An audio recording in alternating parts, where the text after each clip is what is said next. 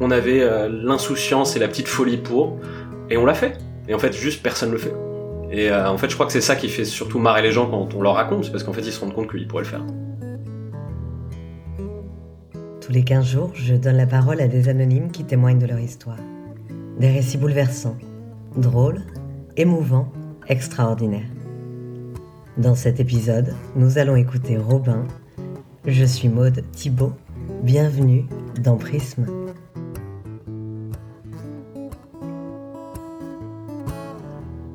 J'étais étudiant en cinéma à une époque. J'étais convaincu que j'allais être le prochain Scorsese.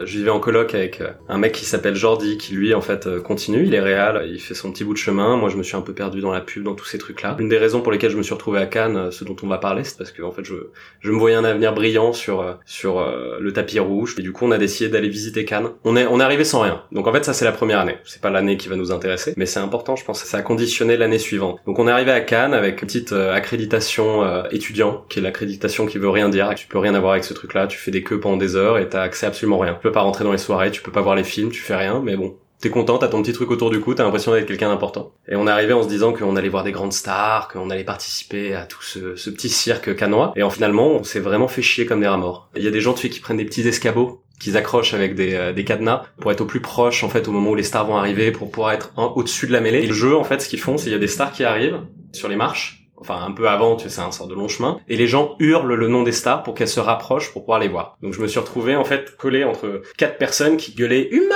Uma, et tu sais, t'avais Uma Thurman qui passait, qui faisait un petit coucou et tout. C'était un enfer. T'es content pendant trois secondes d'avoir vu cette personne, et tout le reste du temps tu dis mais qu'est-ce que je fous là quoi? Qu'est-ce que je fais de ma vie? Ça n'a aucun sens. On s'est retrouvé sortir de ce truc-là, on s'est dit plus jamais.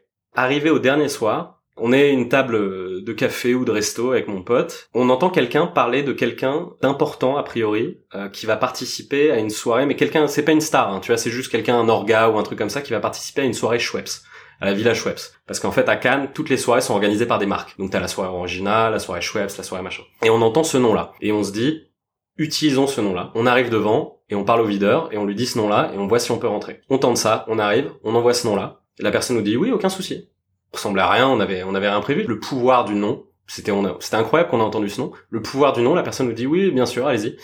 Et là, en fait, je demande, là, c'est un peu le début des escrocs, et je dis oui, on a, on a cinq amis qui vont arriver plus tard, est-ce que c'est possible?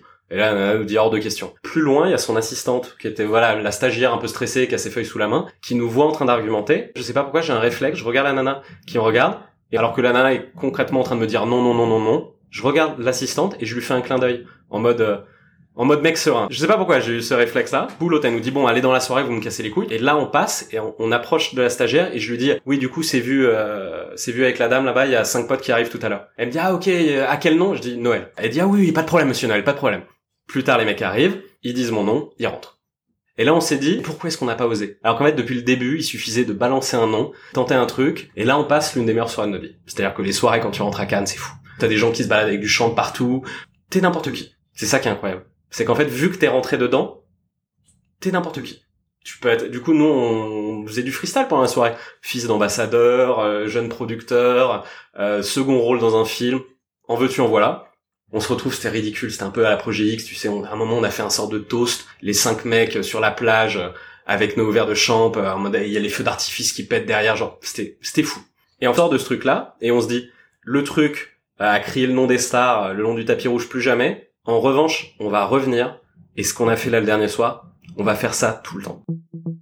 Une année se passe, pendant une année on a ça dans le coin de la tête. On se dit, Cannes l'année prochaine, on va l'éclater. On va, on va faire un truc de fou. Toute l'année on en parle, toute l'année on en parle, et on se dit en fait que ce qu'il va falloir qu'on fasse, c'est il va falloir qu'on ait l'air de d'être ces gens.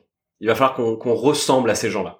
Parce qu'en fait là la dernière fois on avait juste le nom parfait, mais ça avait été un peu tendu. Et on s'est dit, ce qui nous manque, c'est ressembler à ces gens, parler comme ces gens, être ces gens, qui sont légitimes. Et là, on arrive à Cannes avec la dalle et l'air d'eux. C'est-à-dire, on ressemblait à ces gens. Même moi, je m'étais fait un petit look, euh, tu vois, un peu stylé, genre, je m'étais fait une sorte de, de, moustache avec une petite mouche, tu sais, genre un petit peu réalisateur euh, argentin ou truc comme ça.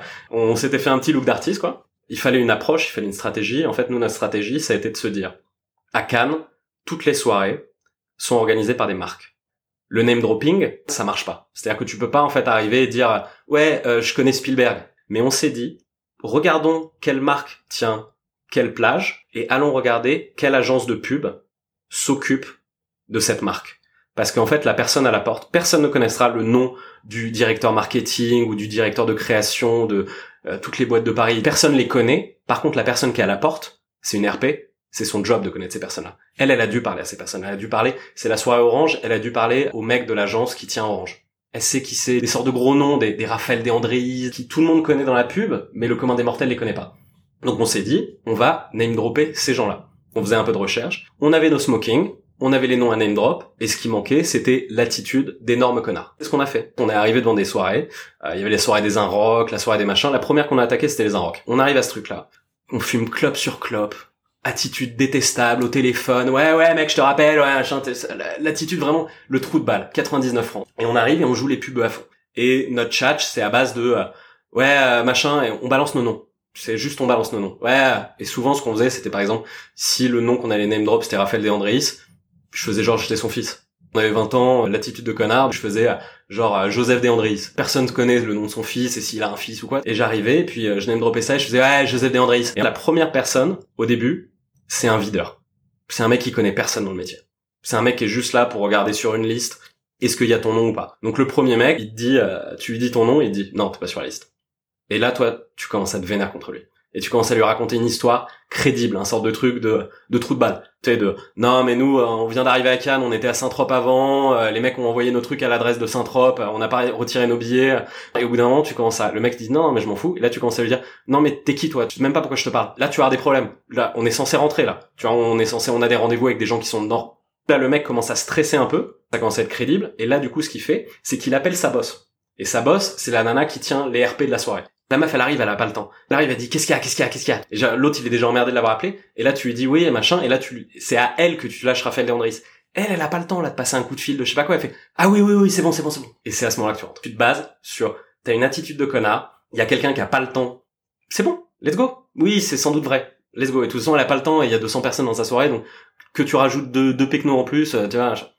Et une fois que t'es dedans, l'autre game, euh, bon déjà c'est incroyable d'être dedans. Tu vois quand t'es un petit blaireau comme moi, étudiant, euh, qui, qui achète des, des, bouteilles de vin euh, à 2 euros pour faire ses soirées sur Paris, on, on, allait quand même dans des soirées avec ce mec-là, du coup Jordi mon pote, on allait quand même dans des soirées dans un bar qui s'appelle le Corcoran de Sabastille, et on adorait aller là parce que les gens laissaient leur bière à l'entrée quand ils allaient au fumoir, et nous quand on ressortait on prenait les bières. Donc on était quand même des mecs qui volaient des bières. Donc là, se retrouver dans une soirée des rock avec Kian Kojandi, euh, je sais pas quoi, les gens qui étaient super hype à cette époque-là, avec des gens qui passent, qui te donnent des coupettes de champagne, c'est la folie. Donc bon, déjà on est rentré dedans, et après bah, le game c'était de faire rentrer aussi tous nos autres potes qui étaient venus avec nous. Donc nous on rentrait dedans et eux ils avaient pas de smoking ou de trucs comme ça. Enfin là c'est c'est la guerre des boutons là, c'était des trucs, des combines ridicules quoi. C'était des bails où on demandait à quelqu'un dans la soirée est-ce que tu peux nous passer ton bracelet, tu le jetais à travers une grille, les mecs attendaient plus loin. Bon là c'était voilà, là c'était moins moins technique, mais on a fait plein de trucs comme ça, des trucs où t'es en hauteur, t'es une terrasse et tu balances un truc sur un parking, un mec qui vient le chercher après, plus tard, qui passe. Au final, en faisant cette technique-là, on est rentré dans toutes les soirées de Cannes. Il y a une seule soirée dans laquelle on n'a jamais réussi à rentrer, c'est la soirée Canal. La Canal, il y a même des célébrités qui rentrent pas dedans. La soirée Canal, tu rentres pas. Pour dire, on a tellement kiffé que, en fait, notre style de vie, c'était extrêmement bizarre. C'était très précaire. C'est-à-dire, on a quand même mis, tous les deux, environ deux jours complets à la fin de ce truc-là pour se remettre physiquement, pour redevenir des êtres humains. Parce que notre, notre rythme de vie n'avait aucun sens. C'est-à-dire qu'en fait, on avait ces smokings-là, et cette petite tête euh, qu'on se préparait, euh, tu sais, on faisait tenir le truc euh, comme on pouvait tous les soirs, mais globalement, on allait la journée, on mangeait au McDo de Cannes, on prenait des hamburgers à 1 euro, on en prenait genre, on mangeait pour genre 4 euros par jour, on prenait deux hamburgers le midi, deux hamburgers le soir parce qu'on n'avait pas d'argent, et ensuite le soir et jusqu'à genre 5 heures du matin, on allait dans des soirées où c'était champagne à volonté. Et je sais pas si t'es au courant, mais le champagne, au bout d'un moment, ça te brûle les intestins. J'étais cramé tellement j'avais pris de champagne. Ça n'avait aucun sens. Je, à la fin, j'avais des remontées acides tout le temps. C'était devenu ma vie.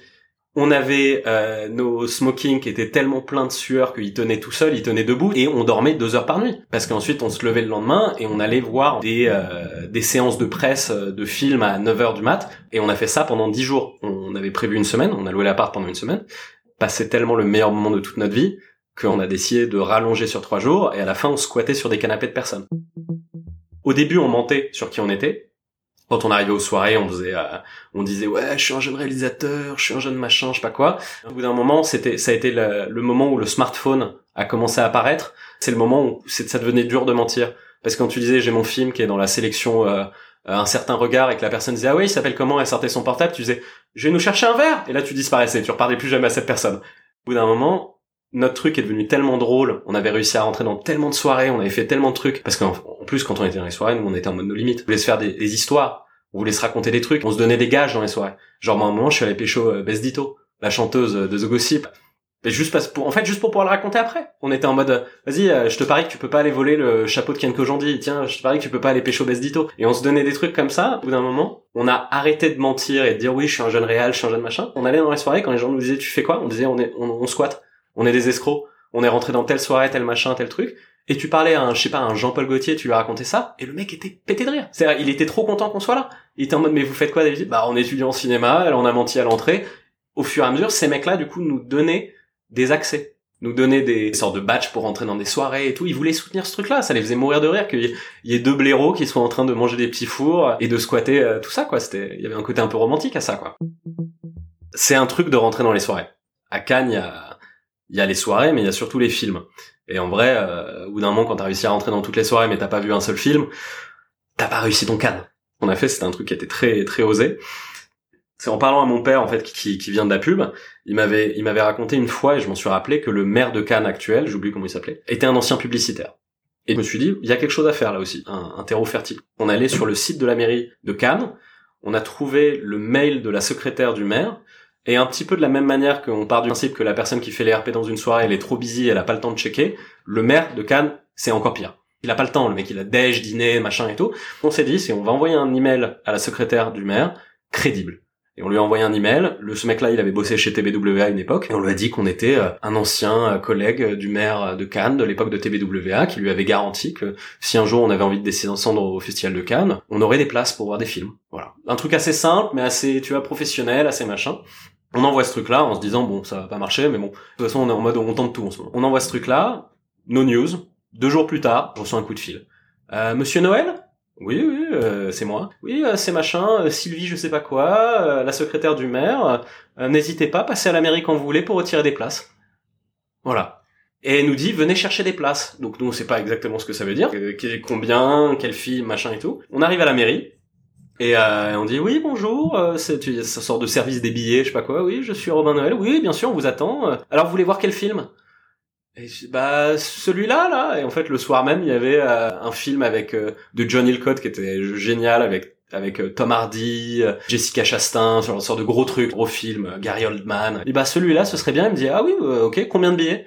Je dis bah, 10 tu sais, quand tu sais pas, tu dis gros, elle dit euh, ok, ok, ah, bah, ah, ah, je suis un peu embêté, j'en ai que 8. Du coup, bon, c'est pas grave, allez-y. La nana nous file 8 billets pour la, la première de ce film, qui est l'un des films les plus attendus de Cannes. Elle nous file les billets. Nous, on était quatre. On était moi et mon pote, et on avait genre deux personnes avec nous. Nous, on avait quatre billets en plus. Là, on a fait ce truc qui était génial, c'est on allait devant en fait devant le palais des festivals. Il y a tous les petits jeunes, donc comme nous on était avant et comme qui on aurait dû être, qui sont avec des cartons, tiennent des cartons avec marqué recherche une place et ils font des grands yeux aux gens, genre tu sais c'est des c'est le chapeauté quoi. Ils regardent les gens, s'il vous plaît, donnez-moi une place. Et ils regardent tous les vieux qui passent, tu sais genre ils se disent lui il doit en avoir, lui il doit en avoir. Nous personne nous regarde évidemment et on arrive et on se met en plein milieu et on dit t'es prêt? 1, 2, 3 et là, on entend tous les deux deux billets. On fait, quelqu'un veut des billets pour ce soir pour le voir Et là, là, une sorte de marée humaine qui se jette sur nous. une sorte de marée humaine. Moi, s'il vous plaît. Au final, c'est un, truc qu'on a refait plusieurs fois parce qu'en fait, c'est ça qui était merveilleux, c'est qu'en fait, c'était un filon, c'était sans fin. On revenait quand on voulait à la mairie. On disait oui, bonjour, c'est Monsieur Noël. Il disait ah oui, bonjour, c'était bien le film alors. Et maintenant, vous voulez voir quoi? Et pendant une semaine, enfin dix jours, on revenait à chaque fois et on disait tel film. Et on disait ah celui-là, je suis désolé, j'ai que trois places, vous m'en voulez pas? Et au final, on faisait, on faisait les marches quand on voulait. On avait tous les billets qu'on voulait. Donc le soir, on allait dans les soirées guindées euh, où on racontait tu l'as vu ce film? Ah t'as pas réussi à avoir de place Ah tu verras. Euh, c'est pas mal le nouveau Cronenberg, tu vois, ça, ça, un truc, genre on était complètement euh, connectés, mais voilà, ouais, on a vu, euh, on a vu tous les films qu'on voulait, on est entré dans toutes les soirées qu'on voulait. C'était, euh, c'était l'époque euh, où il y avait cette chanson là. Moi, à chaque fois que je l'entends aujourd'hui, ça me fout des, frissons parce que ça me rappelle tout ça, ça me, me replonge complètement. C'était la, la chanson I Follow Rivers. Une chanson complètement con. Hein. Mais maintenant, dès que je suis dans une soirée, quelqu'un la passe, J'ai ce sort de truc où je dis aux gens, non mais tu sais que j'étais à Cannes à une, époque où les gens sont, ouais ta gueule, ça vous intéresse pas. Mais moi j'ai toutes les émotions qui reviennent dès que j'entends cette chanson. C'était, c'était, c'était une belle époque. C'est bien marré. De temps en temps, je raconte ça aux gens et c'est vrai qu'en général, les gens sont un petit peu hallucinés. Pourtant, c'est un truc qui est très accessible.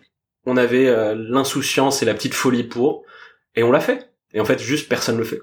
Et euh, en fait, je crois que c'est ça qui fait surtout marrer les gens quand on leur raconte, c'est parce qu'en fait, ils se rendent compte qu'ils pourraient le faire dans les années euh, qui ont suivi, bon, je le fais plus maintenant parce que j'ai un peu grandi et je suis beaucoup moins une bête de soirée et je suis un peu moins con. Mais ensuite, pendant des années sur Paris, j'ai, enfin, j'ai jamais fait la queue pour entrer dans une soirée parce que j'ai gardé ce truc-là. Un truc que je fais très souvent, enfin que je faisais très souvent, par exemple pour entrer dans les soirées à Paris, c'était je disais, je disais ouais, on est les mecs du tournage Coca. juste tu dis ça comme si le mec c'était normal, il devait te faire rentrer. Et là le mec il dit quoi, de quoi, tu sais? Et là tu le fais sentir un peu mal, tu dis bah le tournage Coca, enfin il y a la moitié du, de l'équipe qui est déjà rentrée dedans. Nous, on a dû rentrer au taf, euh, déposer le matos. Enfin voilà. Enfin, tu les as vus, non? Et là, le mec se sent un peu mal à l'aise. Il se dit attends, je fais mal mon métier. Je suis censé connaître. Et du coup, il fait ah, je, sais pas, mais vous pouvez pas appeler les gens. Tu dis bah non, ils sont dedans. Mais de, tout cas, tu pas tu sais, tu, enfin, t'as dû parler à Rémi, tu sais, tu dis un sort de nom louche comme ça, et le mec, il se dit, ah ouais, vous êtes combien? Bah, on est 6. Ah oui, bon, allez-y. Et là, tu grilles 45 minutes de queue, et tout le monde est, ah, bah, bah, devant, et ils comprennent pas pourquoi t'es rentré. Et ça, c'est un truc que j'ai fait pendant des années après. J'ai une anecdote euh, quand même, euh, l'une des meilleures rentrées en soirée que j'ai fait comme ça. Euh, on était à Barcelone avec des potes. On était allé voir un festival de, de, de musique, j'ai oublié comment il s'appelle, mais un gros festival Primavera à Barcelone, très cool. Et en fait, la grosse tête d'affiche de, de ce festoche, c'était The XX. C'était le groupe chaud du moment, il venait de sortir un album. Il y a un truc avec The XX, c'est à part les gens qui les connaissent vraiment bien, qui connaissent la musique et tout, les gens ne savent pas à quoi ils ressemblent. Et donc The XX, en fait, c'est un truc que tout le monde connaît, mais les gens connaissent pas leur tête. Et on était, on était en soirée, on venait de se faire une sorte de tournée de tequila, de patron. Donc bon, on était bien allumés. Et on arrive devant une soirée. Et bon, pareil, voilà, une heure de queue. Le truc infernal. Et là, je dis au mec, bon, je vais m'en occuper. Et en plus, à ce moment-là, c'était génial parce que j'avais pris 10 euh, kilos et je m'étais laissé pousser la moustache, je ressemblais à Escobar. Donc globalement, je pouvais être absolument n'importe qui. Je, y a, y a personne qui a ce look-là, donc a priori, je pouvais dire que j'étais n'importe qui, ça allait marcher.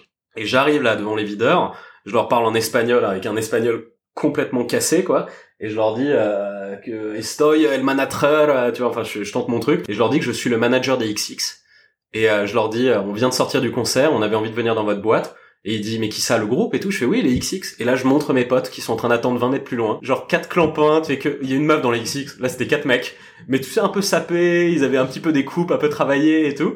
Et le mec les regarde il fait ah ouais putain The XX et tout. Et je dis voilà on a choisi tu sais je, je dis même pas est-ce qu'on pourrait rentrer? Je dis on a choisi votre boîte sais, genre un petit peu comme si c'était sa chance, tu sais. On a choisi votre boîte pour euh, venir faire notre après-concert et tout. Et là, le mec est un peu honoré et tout, fait ah oui, bon ben, écoutez, oui, alors oui, on va vous installer une table en bas et tout. Les mecs nous ont installé une table avec des bouteilles. On s'est régalé, on a bu à l'œil, machin. Et le mec nous dit, euh, par contre, est-ce qu'on pourrait faire une photo avec vous si vous Et là, nous on dit oui. Euh, on, mais, mais tu fais comme si ça te faisait un peu chier. Tu dis oui, bon, allez, on, on l'a fait vite. On a cette photo avec genre trois vigiles devant une boîte qui, qui font le sourire de leur vie, qui sont aux anges, et nous on est là, on fait coucou, les mecs ont pris une photo avec quatre connards parisiens. On aurait pu se faire péter la gueule quand même, parce que peut-être les mecs auraient pu checker le soir même, rentrer dans la boîte et machin. Ils ont pas checké.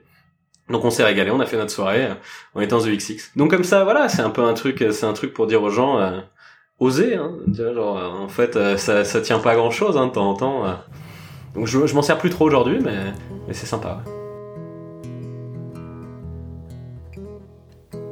Vous venez d'écouter le troisième épisode de Prisme. Si vous l'avez apprécié, alors dites-le moi avec des étoiles et des commentaires. Je les vois, je les lis, ça me réchauffe le cœur.